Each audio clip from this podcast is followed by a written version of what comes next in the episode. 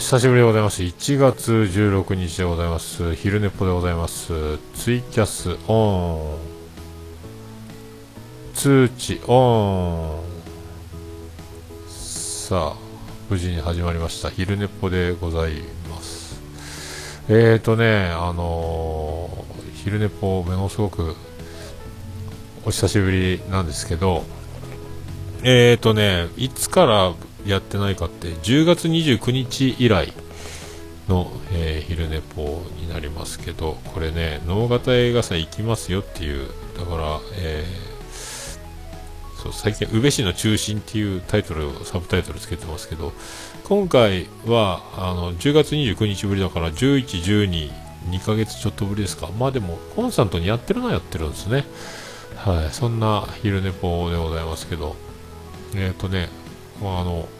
この昼寝ぽというのを、えー、久しぶりにやりますが知らない人、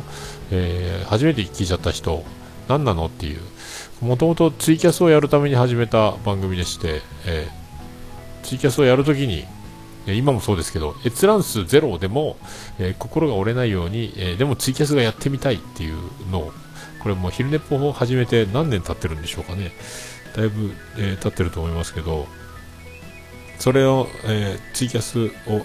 やるための理由の一つとして、ポッドキャスト収録でやってるんだということにすればいいんじゃないかということで、えー、2016年、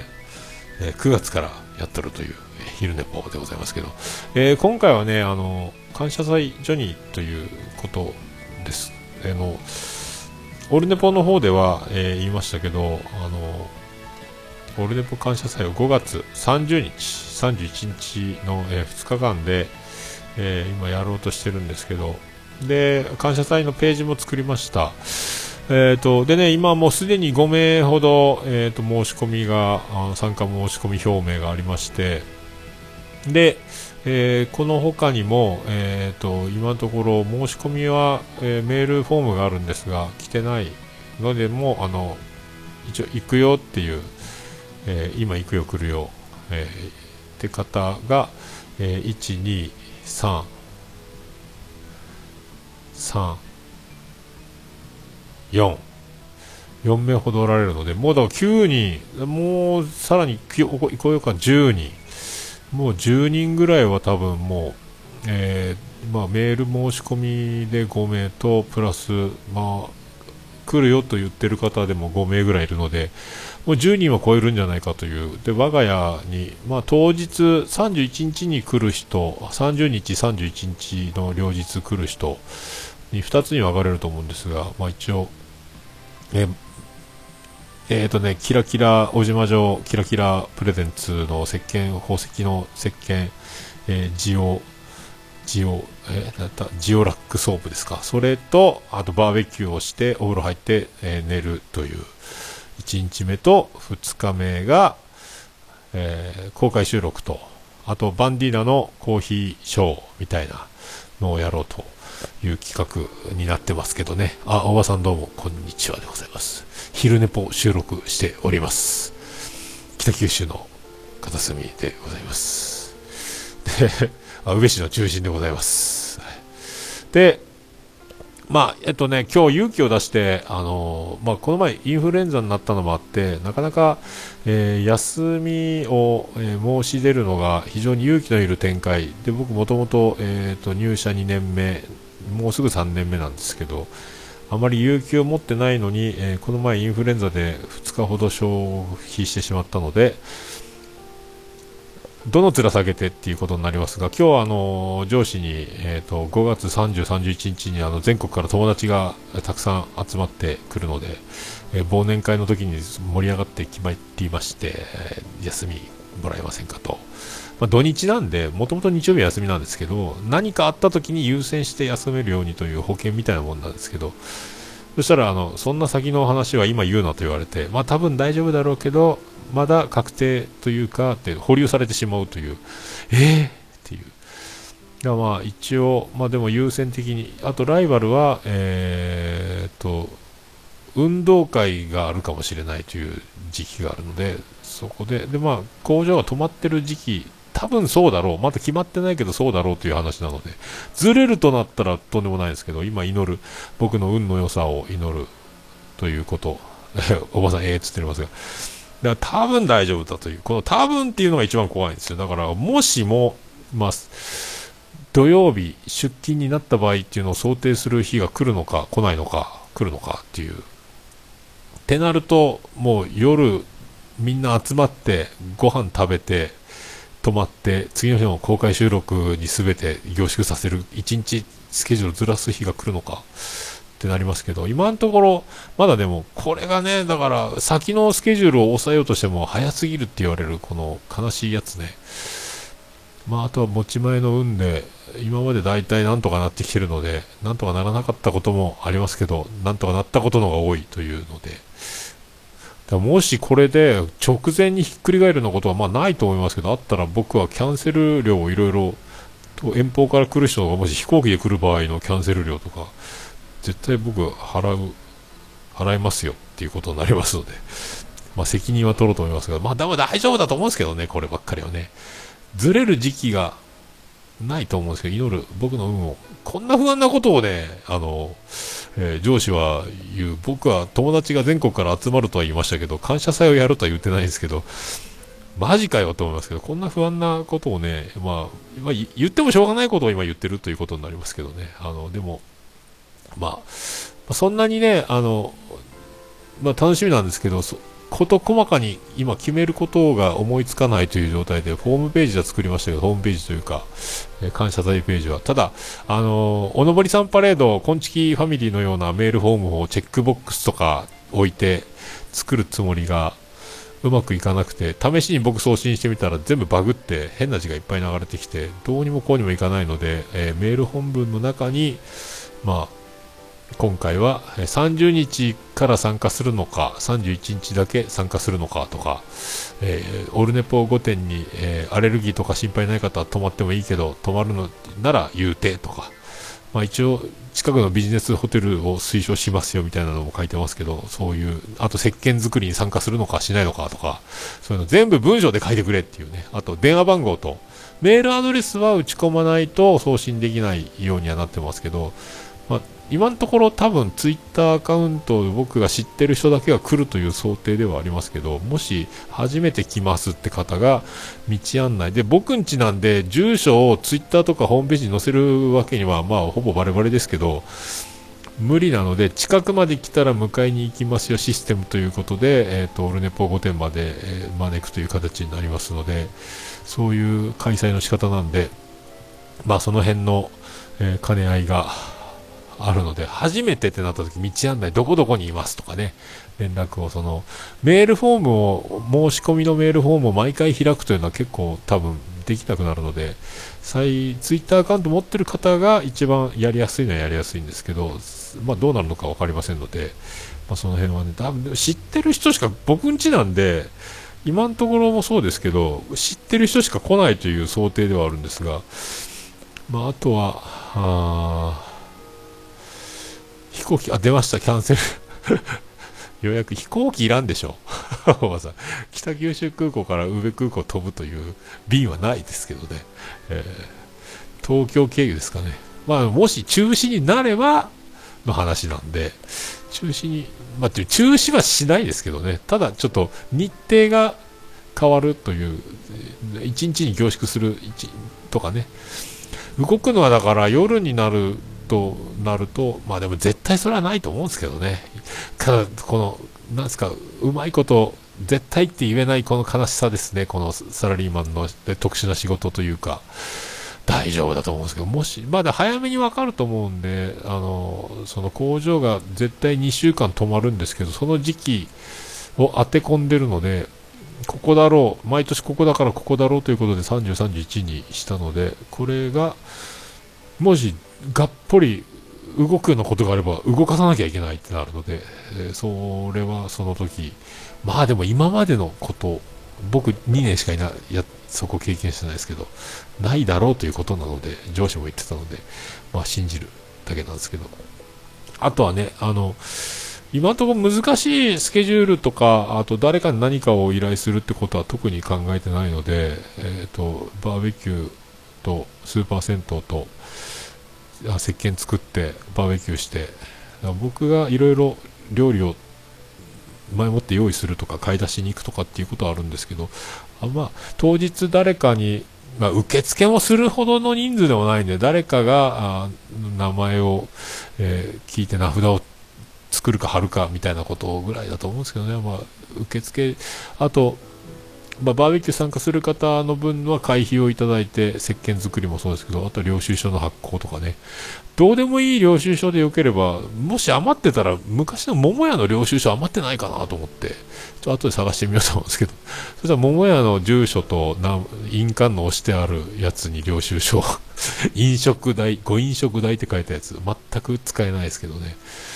っていうのもいいかなとか、なんかシャレで領収書発行するならとか思いますけど、あとはね、一回サニトラさんの維新牛、えーと、弟さんのお肉屋さんに一回ちょっと買いに行って試食的なものと。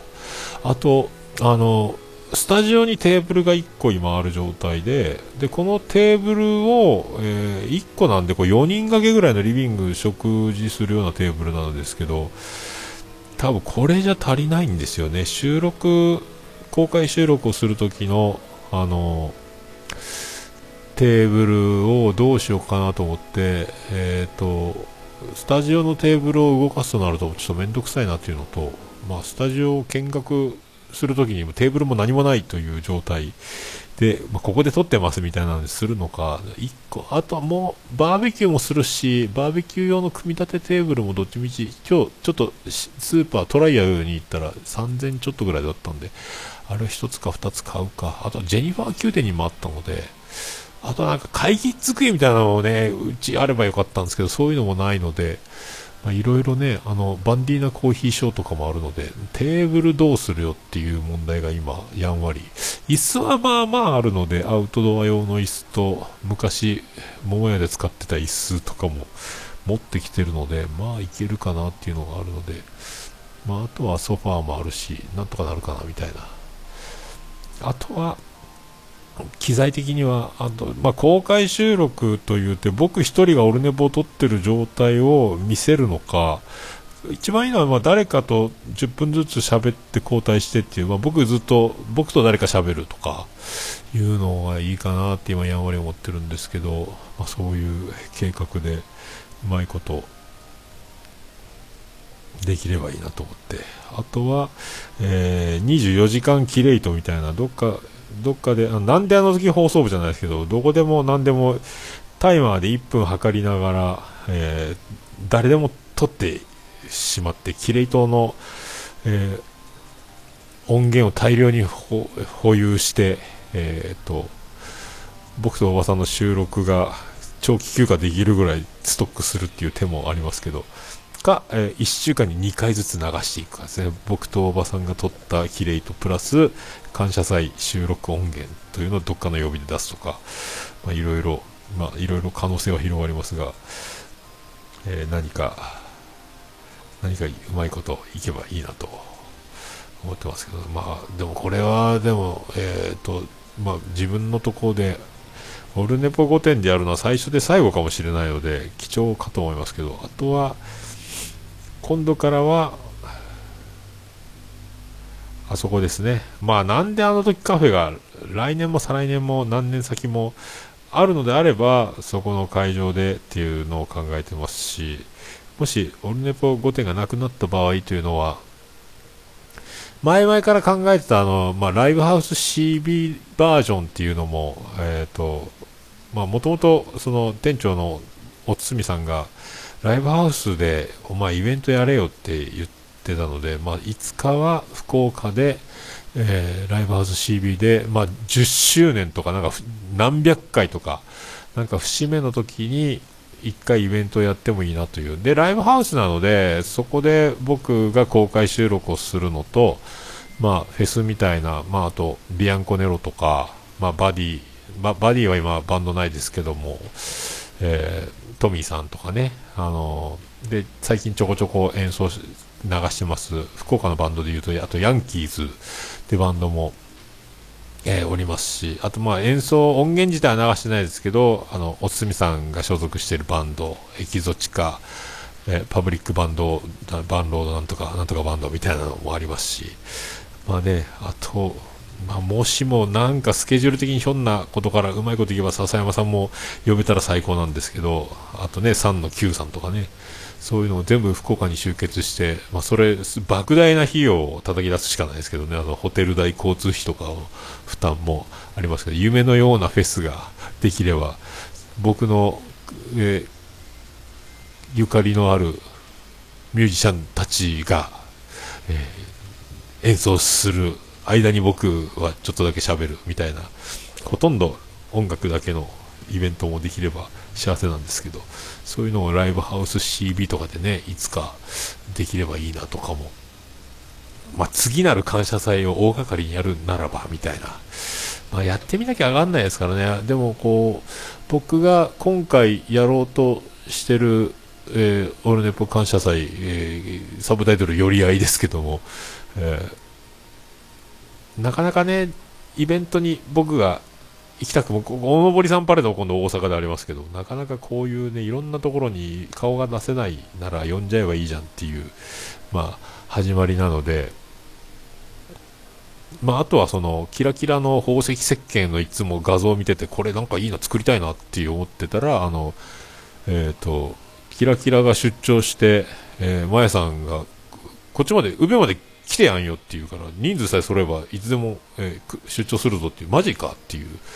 そんなことできるんだっていうのになって、じゃあ感謝祭にしちゃえばっていう、確かそういう流れで、感謝祭にして人が集まればみたいな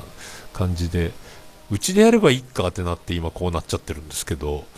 まあでもまあ、毎回家っちゅうわけにもいかないと思うのでね、あの、次やるならば、なんか、こう、なんであの時カフェでやるならば、カフェじゃないんか、今。公開収録遊びまたなんかちょっとキッチン借りて料理作ってみたいなのもやりたいしあとはミュージシャンゆかりのあるミュージシャンをたくさん集めて呼んでまあね何バンドかでライブハウス CB でやるとかそういうのはいいなと思うんですけどね、えー、そこでそこで公開収録っていうのもねまあまあ、ライブハウス、だどうするオルネポ普通に撮る、ライブハウス CB にテーブル1個置いて、ミキサーつないで、iPhone いろいろいじりながら撮るっていうのも、まあ、滑稽は滑稽ですけどね。ステージじゃよくわかんないんで、客席まで降りてやるみたいな、えー、パターンもあるかもしれないですけど、えー、そういう、まあ、流れで、えー、考えて、ゆくゆくはの話ですけど、まあ、何年か経つと、会社の方にも僕も慣れてくる、もっと慣れてくるので、休みの取り方とか、まあ、あり、できるでしょうし、あとはいろいろね、計画も立てれると思うんで、まあそういうのいいなっていうのが一番ありますけどね。あと、えっ、ー、と、今年は岡村隆史オールナイトニッポン歌謡祭 in 横浜アリーナがなくて、来年の1月って言ってたので、まあ、この来年の1月も、あの、これは一番難しいんですけど、平日の月曜日に今んとこ人手不足なので、休みたくても休めないっていう状況ではあるんですが、今年中に誰か入って、いろいろ体制が変わって、えー、日曜日の歌謡祭、あの、いつも泣きながら7時の新幹線乗って4時半に始まったイベントが終わる1時間前に新幹線乗って帰ってきてるんです。それでも夜中になるんです、家に着くのが、みたいなことを上司に言って、月曜日1泊して帰ってきたいんですけどっていうのがうまいこといけるようになれば、歌謡祭終わりで軽い飲み会が、まあ月曜日仕事あるけど飲んでもご飯食べてもいいよっていう人たちを東京で募って飲むか1人で飲み散らかして終わるかどっちか分かりませんけどそういうのもいいなという普通のオフ会じゃないですけども飲み会っていうのもやりたいなっていうのはあるしですね。こういろいろ夢は広がるんですが自分が動くっていうのはもうこれぐらいなもんであとはいろんなイベントに行きたい、行きたい、もうね、なんであの時カフェはなくなったんで、自発的に何かイベントをしに行く方法しか多分ない、まあ、あとは単純に徳間さん見に行くっていう、えー、くらいですか、あとシネマスコールも行ってみたいっていうのもありますけど。そのぐらいになるので、あとはね、あの16ビットの笹山、えー、定期公演に、えー、行く。まあ、これが一番、あの、これも行きたいんですけど、これもね、叶う。どっかうまいことね、スケジュール見て、休みとライブがうまいことこう、バチッと行けばね、あの、有給、有給取るというか休み取ってね、えあとはね、いきなり休みが来て、休みになって、定期公演が日にちぴったりあって突然、えー、チケットを押さえて出発するみたいなこともドラマチックにあるかもしれないですけどもそういうのもいいなとか思ってて、まあ、この前もツイキャス最近笹山さん今年はツイキャス精力的にやるみたいに言ってましたけどガンガン結構ねや夜な夜なやってたりするのでこの前久しぶりツイキャスコメント入れましたけどまたあの各駅停車よろしくみたいなこと言ってたんで 行ったら必ず歌う各駅停車もうでも最近毎日ギター弾いてるのであのちゃんと弾けたらいいなと思弾けたらいいなと思ってたら弾かずに歌えってなるのかもしれないですけどなんであの時カフェでも、えー、弾かずに歌ってたってのもありましたけどどうなるのか分かりませんけどいつでもね、この前もなんかあの、もうギター持参で来たらみたいな、楽器をさんが言ってたから、もうギター背中に背負ってた方が面白いんじゃないみたいな、ギター持ってきてやる気満々の方がいいんじゃないかみたいな話もあったんですけど、どうですかね。また僕は歌うんでしょうかっていうのと、まあ、ライブハウス C、CB はよく行きますけど、その16ビットはね、なかなか行けないので、また行きたいなっていうのがある。そんな2020年のやんわり。とりあえず目先は5月の感謝祭が、えー、うまいこと、えー、無事にできる終わるっていうあと一番考えなきゃいけないのは感謝祭は31日の、えーと、公開収録の前にバンディーナ面白コーヒーショーがあるのでここのコーヒータイムを利用して朝昼兼用の食事なのかえー、朝食べといて昼軽め何か軽く食べといた方が多分その昼3時解散でご飯食べる暇が多分ないのでなんか軽く食べれたらいいなっていうこの辺をね、えー、何か計画を立てとかないかんなって、まあ、軽くなんか作ってもいいんですけどそこをどうしようかなっていうのをぼんやり考えとかないかなと思って、まあ、前の日のバーベキューの残り物を全部入れて、えー、なんかチャーハン作るとか、ななんかなんかするとか なんか何かを、えー、焼きそばを作るとか。なんかあるかもしれないですけど。コーヒーがあるんでコーヒーと何かみたいなね、えー、のもいいかなと思うしね。その辺も、えー、詰めなきゃいけない。あとはそうバンディーナと打ち合わせしなきゃいけないというね、えー、コーヒーの金額をどうするか。どうどういう風には収益システムにするのかを考えないとですね、いかんなと思って、まあ、会費、オルネボ感謝祭入場料みたいな形で取って分配するのが一番分かりやすいのかなとか、あといっぱい売りするとね、その、会計、レジみたいなことをいっぺんにね、いろんな人のコーヒーを作るのと大変なので、その方がいいかなとかね、またその辺も話して合わなきゃいけないんですけど、えー、そんな感じですかね。まあ今んとこね、え今日だけが、昨日は遅かったんですけど、まあそんなこんなで、先週僕、インフルエンザでぶっ倒れてて、えー、と会社の皆さんがかなり無理をしてハードな1週間を過ごされているので今日と急遽何もなかったんで、えーと、本社の方から今日は早めに切り上げさせたがいいんじゃないかみたいなでものすごく今日は2時ぐらいに解散になったのでで、えー、迷惑かけた張本人の僕も帰れるっていうこの矛盾、えー、ありがとうございますという感じなんですけどで持て余したというかさっきギター弾いて1時間ぐらい歌ってたんですけど昼寝ぽそうだ取っちゃえっていうことにしてあとはたまった録画を見るか積んである本を読むかポッドキャスト聞くかみたいなね。ねでこそうそうでこれは久しぶりに前回、えーと、昨日か、昨日オルネポの本編は配信されましたけど、265回分ですか。えーと、あと、オルネポ自他戦もね、久しぶりに、えーと、配信したので、え、3番組ですか。で、えーと、大手というかね、もともともう今、天下取ったような番組が2つと、あと、ポットで理論か、あと、古典ラジオのやつと、あと、セクション8さん、えー、を紹介したという形でやってますんで、えー、まあだから、あのー、大体初めて、始めたばかりっていうか、日の浅いポッドキャストの、まあ、あるあるはあるあるなんですけど、音量のバランスがね、やっぱ BGM がドカーンとなったり、トークが小さかったりとか、あと、あの、2人、3人で複数で喋ると声のボリュームが聞こえづらいとかね、もともとの音量レベルが低すぎるとか、いろいろやっぱ出てきちゃって、結局、オルネポ自他戦を取るたびに同じことを言い続けるけど、だから、まあ、オルネポ自他戦を普通に、えー、聞いてくれてる方は、毎回同じこと言ってんなって話にはなると思うんですけど、まあでも、えー、あれが紹介された他戦の場合でもう言ってるので、次戦だったらね、多分その配信者に届くと思うんですけど、今回、あの、あれがなりすましで本人がメールを多選のように書いてるんであれば伝わったと思うんですけど、本当に多選だった場合は、その、伝言してもらわない限りは伝わらないかもしれない。まあでもね、ちょっとでも、まあ、僕が最高の音質と、えー、技術で配信してるわけじゃなくて、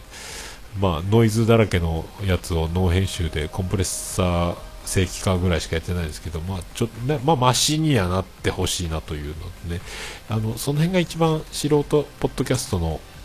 なんか一番あるあるというか、やっぱあの、収録のそういう差が出ちゃうので、あの辺をね、あの、うまいこと、一発で、あの、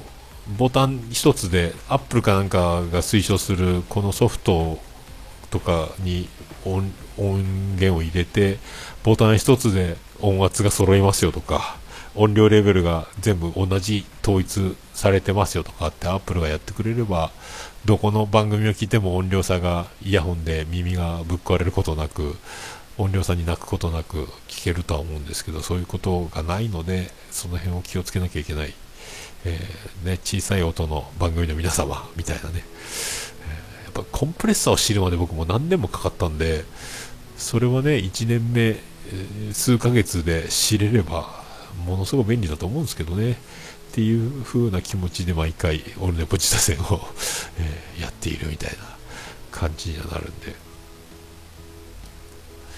まあね、あとは、まあ、えーとにかく感謝祭をうまいこといきますように、まあ、日程も抑えられますようにというので、えー、多分あの配信者ばっかりが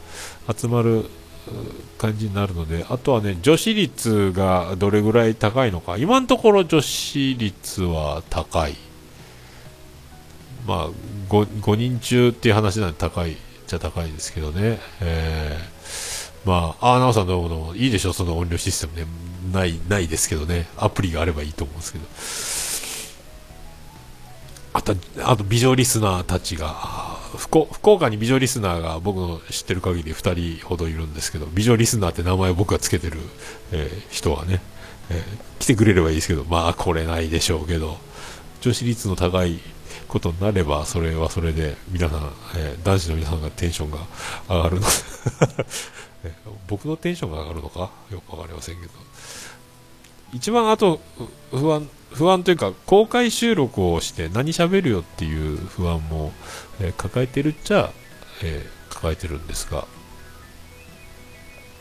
まあ、デザート勝負で。あんまりねだからこうすごい公開収録イベントだからこそみたいな話を僕が用意できるのかどうかですよね。あとそれをオルネポで通常回で配信しながらそこを喋、えー、らずに取っておくことが僕にできるのかとか、その辺の えー、不安はありますけど、どうするかねっていうあ、その辺のイメージがね、一番難しいんですけど、メインはその公開収録をするためみたいなことになってるので、えー、あ、おばさん女子率は重要というね、まあ、あの、大場の周り、美女しかいない問題っていうのが今、あの、にわかに、えっ、と、囁かれてますけど、その辺をね、あの、ぜひ、オルネボ感謝祭で、えー、追求して、少しでも何か僕らが得るものがあれば えー、いいかなと思うんですけどね、えー、そんなこんな、えー、ツイキャス10秒前となりました。とりあえずこれで昼寝ぽポッドキャストの配信、え以上となりますので感謝祭始まります。やります。よろしくです。ということで、え無事に昼寝ぽ終わりました。よろしくお願いします。まあそんな感じで、えお久しぶりの昼寝ぽでございました。えー、それでは、また、昼寝ぽどこかで、お目にかかる日が、どうもありがとうございました。